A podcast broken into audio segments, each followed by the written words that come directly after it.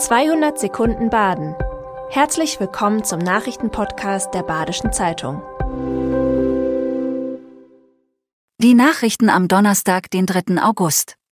Die Menschen in Baden-Württemberg sind mit der grün-schwarzen Landesregierung überwiegend unzufrieden. Das ergab eine Umfrage der Tageszeitungen. Jeder zweite sieht keine Fortschritte in wichtigen Bereichen. Klimaschutz und Digitalisierung waren die Bereiche, die von den Bürgern noch am besten bewertet wurden. Doch auch hier war nur jeder vierte positiv gestimmt. Insgesamt sind nur 24 Prozent mit der Arbeit der Regierung zufrieden. Eine Idee für einen Nachfolger für Winfried Kretschmann hat fast niemand. Nur 8 Prozent geben einen Namen an, fast jeder zweite nennt Cem Özdemir. Nach der Landtagswahl 2021 hatten sich die Grünen für Schwarz-Grün und gegen die Ampelkoalition entschieden. 34 Prozent finden diese Entscheidung immer noch richtig. Ungefähr genauso viele wie kurz nach der Wahl. Die Stadt Freiburg hat im Dietenbach-Gelände Kaufverträge für 400 Grundstücke übernommen. Circa 43 Millionen Euro sollen jetzt an die Eigentümer ausgezahlt werden.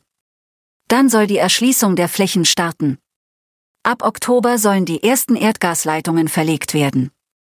Ab 2024 ist der Bau der Grundwasserbrunnen geplant. Insgesamt sollen im neuen Stadtteil Dietenbach 6900 Wohnungen gebaut werden.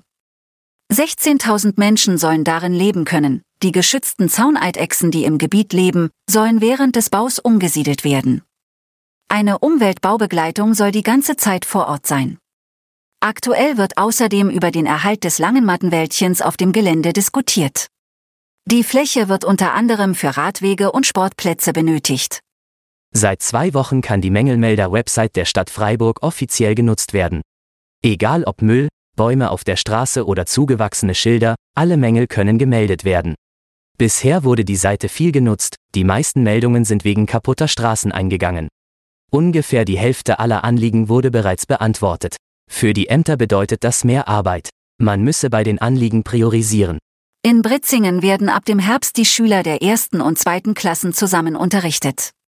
Dadurch soll die Grundschule mehr Stabilität in der Klasseneinteilung bekommen. Außerdem sprechen pädagogische Gründe dafür. Die Schüler können in ihrem eigenen Tempo lernen und sich gegenseitig unterstützen.